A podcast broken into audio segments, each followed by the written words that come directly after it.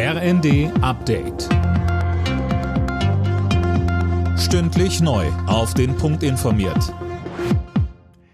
Im Studio Dirk Jostes. Guten Morgen. Die bisherigen Warnstreiks bei der Deutschen Bahn sind wohl erst der Anfang gewesen. Bei der Urabstimmung der Lokführergewerkschaft haben sich rund 97 Prozent der Mitglieder für längere und häufigere Arbeitskämpfe ausgesprochen. So will die GDL den Druck in den Tarifgesprächen mit der Bahn erhöhen. GDL-Chef Wieselski. Wie Sie wissen, läuft schon seit längerem der sogenannte Weihnachts- und Neujahrsfrieden. Und es bleibt auch dabei, dass vor dem 8. Januar keine Arbeitskampfmaßnahmen zu erwarten sind. Wir werden wie immer die Beschäftigten sowohl in den Unternehmungen entsprechend rechtzeitig informieren als auch die Öffentlichkeit. Eine Woche nach der Einigung befasst sich das Bundeskabinett heute mit dem Haushalt fürs kommende Jahr. Die Minister sollen die Details der Einigung nur zur Kenntnis nehmen. Eine Diskussion ist wohl nicht geplant. Mehr von André Glatzel.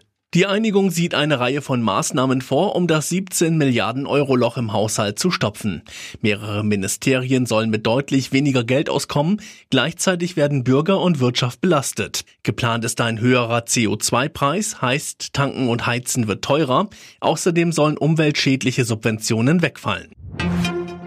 Fliegen wird ab dem kommenden Jahr wohl teurer. Die Bundesregierung will die Ticketsteuer für Passagierflüge anheben. Eine Kerosinsteuer soll dagegen nicht kommen, heißt es aus dem Finanzministerium. Mit den zusätzlichen Einnahmen soll das Milliardenloch im Haushalt gestopft werden. Wegen seiner Rolle beim Sturm auf das Kapitol im Jahr 2021 darf Donald Trump nicht bei den Präsidentschaftsvorwahlen in Colorado antreten. Zu dem Schluss kam der oberste Gerichtshof des US-Bundesstaates. Trump gilt innerhalb der Republikaner als haushoher Favorit für eine erneute Kandidatur. RB Leipzig nimmt in der Fußball-Bundesliga nur einen Punkt aus Bremen mit. Im letzten Bundesligaspiel von Emil Forsberg kam RB nicht über ein 1 zu 1 Unentschieden hinaus. Außerdem spielten Dortmund Mainz ebenfalls 1 zu 1 und Hoffenheim Darmstadt 3 zu 3. Alle Nachrichten auf rnd.de